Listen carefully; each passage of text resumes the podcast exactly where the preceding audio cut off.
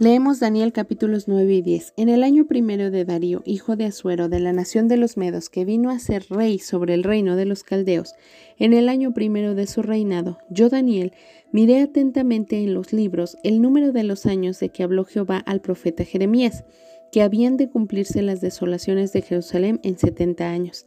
Y volví mi rostro a Dios el Señor, buscándole en oración y ruego, en ayuno, silicio y ceniza. Y oré a Jehová mi Dios, e hice confesión diciendo, Ahora, Señor Dios grande, digno de ser temido, que guardas el pacto y la misericordia con los que te aman y guardan tus mandamientos.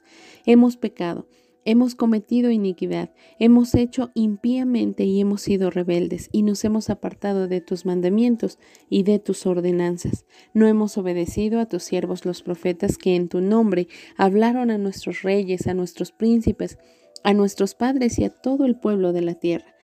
Tuya es, Señor, la justicia y nuestra la confusión de rostro, como en el día de hoy lleva todo hombre de Judá los moradores de Jerusalén y todo Israel, los de cerca y los de lejos, en todas las tierras a donde los has echado a causa de su rebelión, con que se rebelaron contra ti. Oh Jehová, nuestra es la confusión de rostro, de nuestros reyes, de nuestros príncipes y de nuestros padres, porque contra ti pecamos. De Jehová nuestro Dios es el tener misericordia y el perdonar, aunque contra él nos hemos rebelado y no obedecimos a la voz de Jehová nuestro Dios para andar en sus leyes que él puso delante de nosotros por medio de sus siervos los profetas. Todo Israel traspasó tu ley apartándose para no obedecer tu voz por lo cual ha caído sobre nosotros la maldición y el juramento que está escrito en la ley de Moisés, siervo de Dios, porque contra él pecamos. Y él ha cumplido la palabra que habló contra nosotros y contra nuestros jefes que nos gobernaron, trayendo sobre nosotros tan grande mal, pues nunca fue hecho debajo del cielo nada semejante a lo que se ha hecho contra Jerusalén. Conforme está escrito en la ley de Moisés, todo este mal vino sobre nosotros y no hemos implorado el favor de Jehová nuestro Dios para convertirnos de nuestras maldades y entender tu verdad. Por tanto, Jehová veló sobre el mal y lo trajo sobre nosotros, porque justo es Jehová nuestro Dios en todas sus obras que ha hecho porque no obedecimos a su voz. Ahora pues, Señor, Dios nuestro, que sacaste tu pueblo de la tierra de Egipto con mano poderosa, y te hiciste renombre cual lo tienes hoy. Hemos pecado, hemos hecho impíamente. Oh Señor, conforme a todos tus actos de justicia, apártese ahora tu ira y tu furor de sobre tu ciudad Jerusalén, tu santo monte, porque a causa de nuestros pecados y por la maldad de nuestros padres, Jerusalén y tu pueblo son el oprobio de todos en derredor nuestro. Ahora pues, Dios nuestro, oye la oración de tu siervo y sus ruegos, y haz que tu rostro resplandezca sobre tu santuario asolado por amor del Señor. Inclina, oh Dios mío, tu oído y oye, abre tus ojos y mira nuestras desolaciones y la ciudad sobre la cual es invocado tu nombre, porque no elevamos nuestros ruegos ante ti confiados en nuestras justicias, sino en tus muchas misericordias. Oye Señor, oh Señor, perdona, presta oídos Señor, y hazlo. No tardes por amor de ti mismo, Dios mío, porque tu nombre es invocado sobre tu ciudad y sobre tu pueblo. Aún estaba hablando y orando y confesando mi pecado y el pecado de mi pueblo Israel, y derramaba mi ruego delante de Jehová mi Dios por el monte santo de mi Dios. Aún estaba hablando en oración cuando el varón Gabriel, a quien había visto en la visión al principio volando con presteza, vino a mí como a la hora del sacrificio de la tarde, y me hizo entender y habló conmigo diciendo, Daniel, ahora he salido para darte sabiduría y entendimiento. Al principio de tus ruegos fue dada la orden y yo he venido para enseñártela, porque tú eres muy amado. Entiende pues la orden y entiende la visión. Setenta semanas están determinadas sobre tu pueblo y sobre tu santa ciudad para terminar la prevaricación y poner fin al pecado y expiar la iniquidad para traer la justicia perdurable y sellar la visión y la profecía y ungir al santo de los santos. Sabe pues y entiende que desde la salida de la orden para restaurar y edificar a Jerusalén hasta el Mesías príncipe habrá siete semanas y sesenta y dos semanas. Se volverá a edificar la plaza y el muro en tiempos angustiosos, y después de las sesenta y dos semanas se quitará la vida al Mesías, mas no por sí, y el pueblo de un príncipe que ha de venir destruirá la ciudad y el santuario y su fin será con inundación, y hasta el fin de la guerra durarán las devastaciones, y por otra semana confirmará el pacto con muchos. A la mitad de la semana hará cesar el sacrificio y la ofrenda. Después, con la muchedumbre de las abominaciones, vendrá el desolador, hasta que venga la consumación y lo que está determinado se derrame sobre el desolador.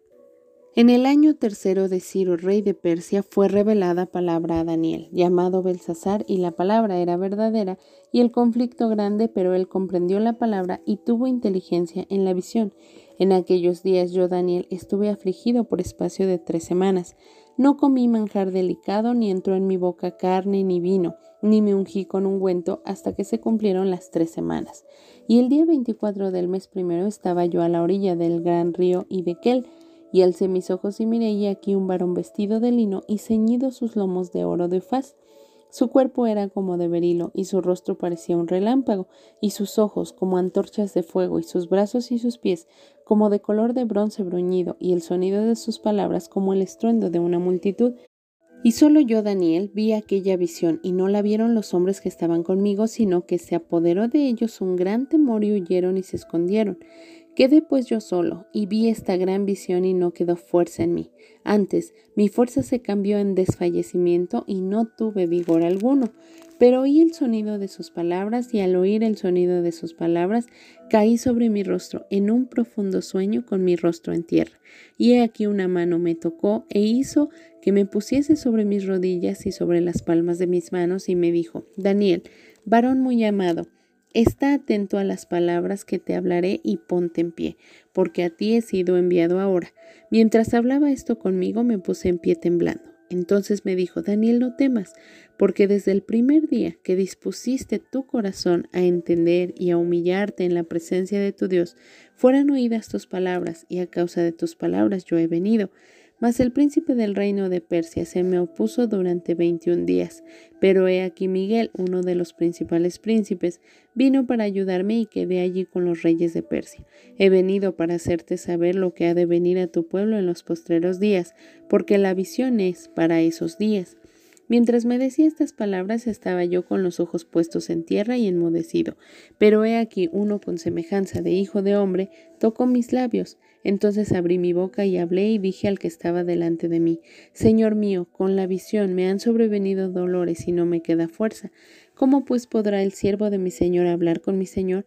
Porque al instante me faltó la fuerza y no me quedó aliento, y aquel que tenía semejanza de hombre me tocó otra vez y me fortaleció y me dijo, muy amado, no temas, la paz sea contigo, esfuérzate y aliéntate. Y mientras él me hablaba, recobré las fuerzas y dije, Hable mi Señor, porque me has fortalecido. Él me dijo, ¿sabes por qué he venido a ti? Pues ahora tengo que volver para pelear contra el príncipe de Persia, y al terminar con él, el príncipe de Grecia vendrá. Pero yo, te declararé lo que está escrito en el libro de la verdad, y ninguno me ayuda contra ellos, sino Miguel vuestro príncipe. Y yo mismo, en el año primero de Darío el Medo, estuve para animarlo y fortalecerlo. Salmo 137, versículos del 7 al 9. Oh Jehová, recuerda contra los hijos de Edom el día de Jerusalén cuando decían, arrasadla, arrasadla hasta los cimientos, hija de Babilonia la desolada, bienaventurado el que te diere el pago de lo que tú nos hiciste, dichoso el que tomare y estrellare tus niños contra la peña. Proverbios 29:15 La vara y la corrección dan sabiduría, mas el muchacho consentido avergonzará a su madre. Primera de Juan capítulo 1. Lo que era desde el principio, lo que hemos oído, lo que hemos visto con nuestros ojos, lo que hemos contemplado y palparon nuestras manos tocante al verbo de vida. Porque la vida fue manifestada y la hemos visto y testificamos y os anunciamos la vida eterna, la cual estaba con el Padre y se nos manifestó. Lo que hemos visto y oído, esto os anunciamos para que también vosotros tengáis comunión con nosotros, y nuestra comunión verdaderamente es con el Padre y con su Hijo Jesucristo. Estas cosas os escribimos para que vuestro gozo sea cumplido. Este es el mensaje que hemos oído de Él y os anunciamos. Dios es luz y no hay ningunas tinieblas en Él. Si decimos que tenemos comunión con Él y andamos en tinieblas, mentimos y no practicamos la verdad. Pero si andamos en luz, como Él está en luz, tenemos comunión unos con otros y la sangre de Jesucristo su Hijo nos limpia de todo pecado. Si decimos que no tenemos pecado, nos engañamos a nosotros mismos y la verdad no está en nosotros. Si confesamos nuestros pecados, Él es fiel y justo para perdonar nuestros pecados y limpiarnos de toda maldad. Si decimos que no hemos pecado, le hacemos a Él mentiroso y su palabra no está en nosotros. En nuestra lectura de hoy, 3 de diciembre del 2020, continuamos estudiando el libro del profeta Daniel. Leemos en esta ocasión capítulos 9 y 10. Este capítulo 9 nos muestra cómo Daniel está confundido acerca de los tiempos. Él tenía pensado que en base a lo que Dios le había dicho al profeta Jeremías, su pueblo y él iban a estar cautivos cierto tiempo bajo el dominio de Babilonia, pero que posteriormente regresarían a la tierra que Dios les había prometido. Es por eso que transcurre un año del reinado del rey Darío y el versículo 2 nos muestra claramente, en el primer año de su reinado, yo Daniel miré atentamente en los libros el número de los años que habló Jehová al profeta Jeremías. Él quería saber exactamente esos tiempos, a pesar de que Dios incluso ya le había revelado en los capítulos anteriores todas las cosas que iban a suceder en la humanidad, todo el dolor que la humanidad iba a experimentar, Asimismo, el nacimiento del Mesías, pero también la muerte del Mesías.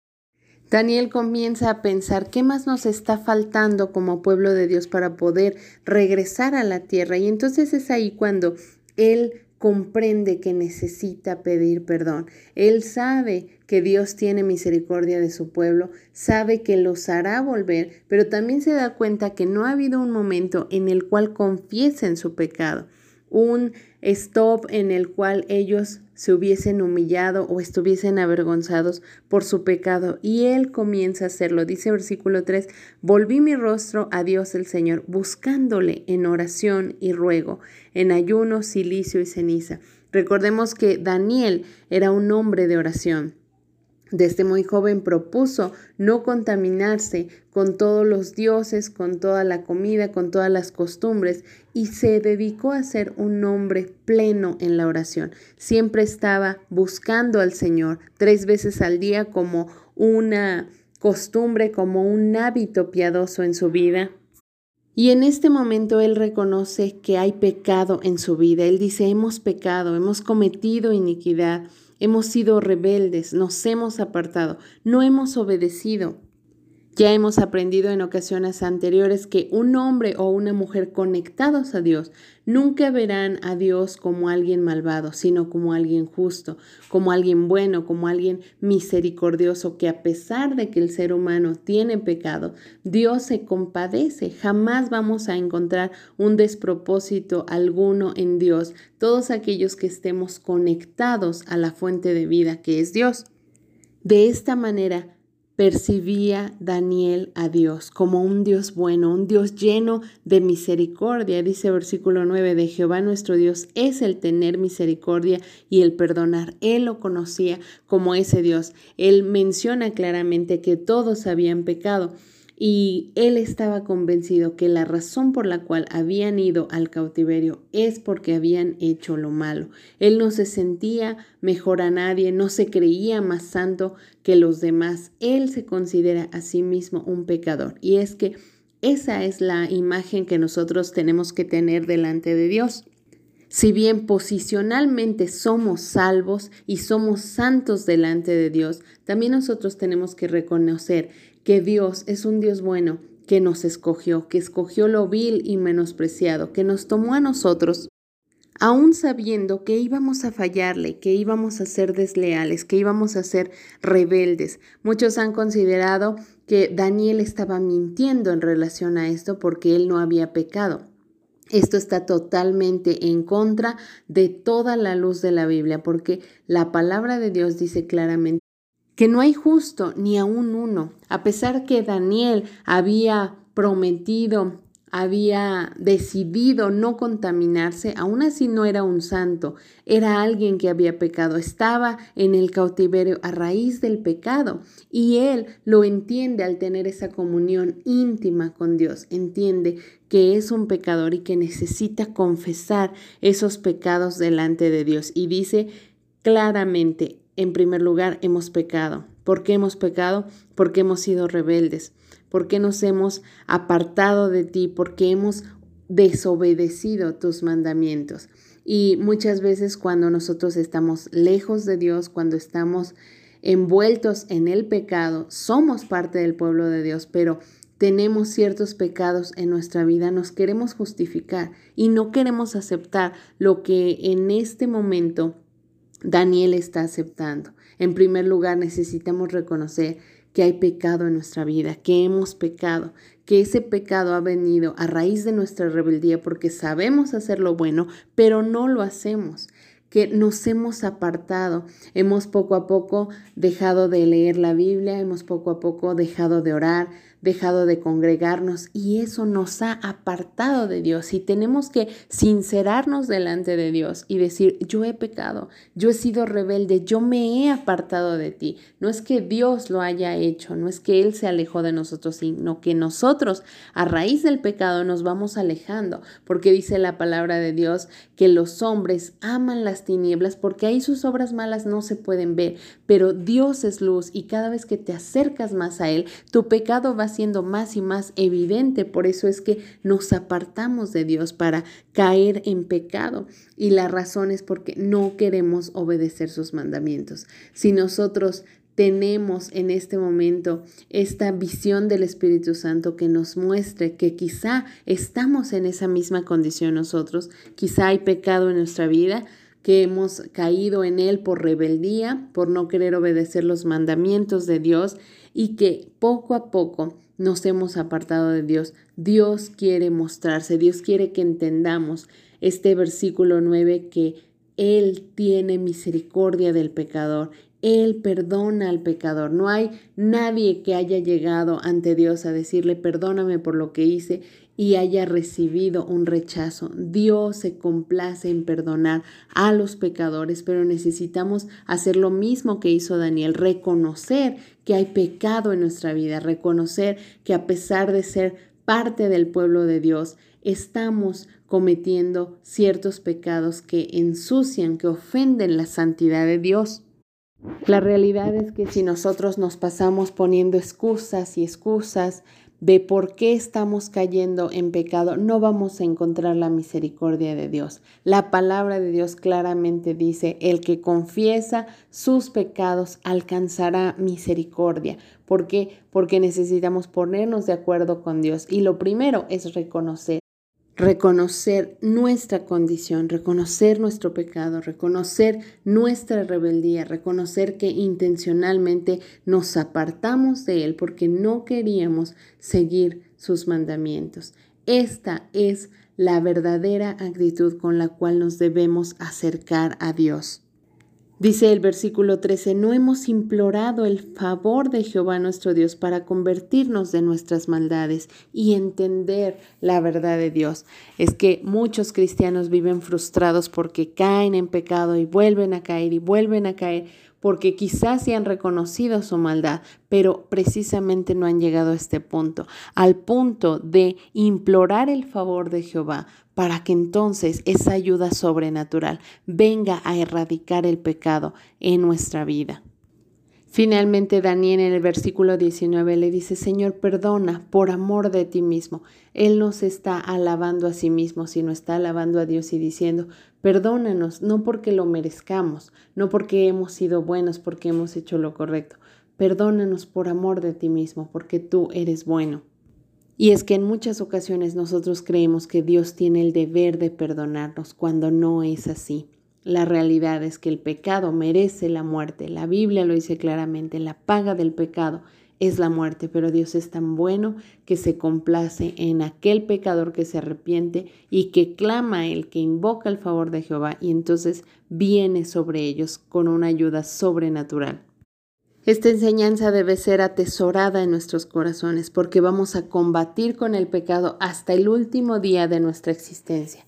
Vamos a estar tentados a caer en pecado todos los días porque la palabra de Dios dice que el diablo anda como león rugiente buscando a quien devorar, a quien pueda caer en pecado. Así que necesitamos entender que ante un pecado, ante una mentira que tú creas que es una mentirilla blanca, necesitas reconocer, he pecado, esto ofende la santidad de Dios. he sido rebelde, me he apartado, he sido desobediente. Y entonces clama por el favor de Dios, clama por su perdón. Él es bueno y te perdonará.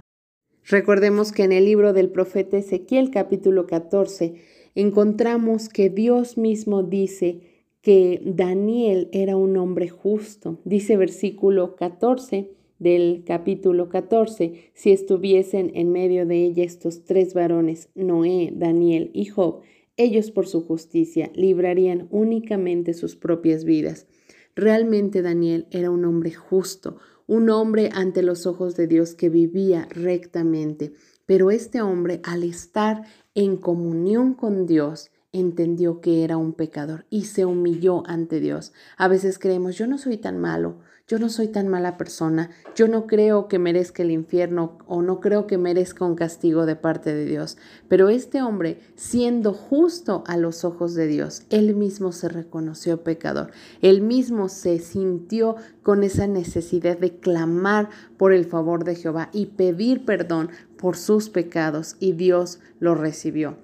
Él lo entendió, él en una comunión íntima logró comprender eso. La pregunta es, tú has llegado a este punto en el cual necesitas arrodillarte y pedirle perdón a Dios, clamando por su favor. Si no es así, quizá tengas que intensificar tu comunión con Dios para reconocer que Dios es un Dios tres veces santo y nos acepta a nosotros siendo pecadores inmundos. Así que la gloria solo sea para Él, pero Él nos ha dado el camino dice su palabra, si confesamos nuestros pecados, Él es fiel y justo para perdonar nuestros pecados y librarnos de toda maldad. No tardes en ir a su presencia a pedir perdón y a clamar por su favor. Que el Señor te bendiga.